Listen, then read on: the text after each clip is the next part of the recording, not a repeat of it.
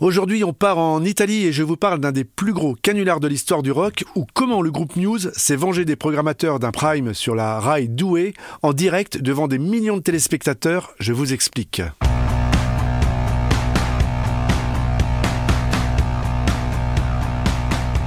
Nous sommes à la fin de l'été 2009. Le trio anglais Muse, formé 15 ans plus tôt par les trois copains de collège Matthew, Christopher et Dominique, a parcouru un sacré bout de chemin. Il est devenu un groupe de stade et il vient d'achever l'enregistrement de son cinquième album, The Resistance, dans le studio de Matthew Bellamy en Italie sur le lac de Côme.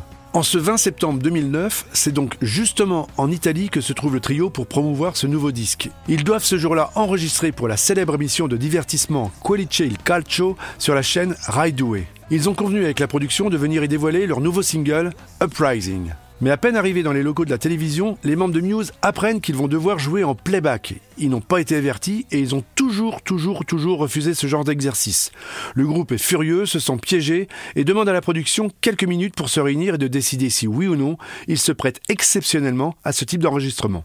Quelques minutes plus tard, à la surprise de leur staff technique et avec leur plus beau sourire, ils donnent leur réponse, c'est oui. Quelques heures plus tard, l'émission bat son plein, en direct, et le groupe entre sur le plateau, prend place sur scène où les instruments les attendent pour faire leur playback au lancement de la bande. La présentatrice italienne annonce donc la venue exceptionnelle du groupe anglais dans l'émission.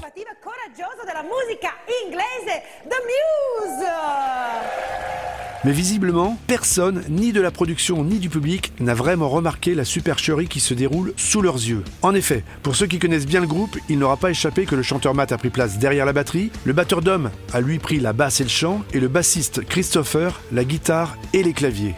Une place qu'ils garderont tout au long du morceau, essayant au mieux de garder leur sérieux. Et c'est donc le batteur qui se fait passer pour le chanteur pour l'interview.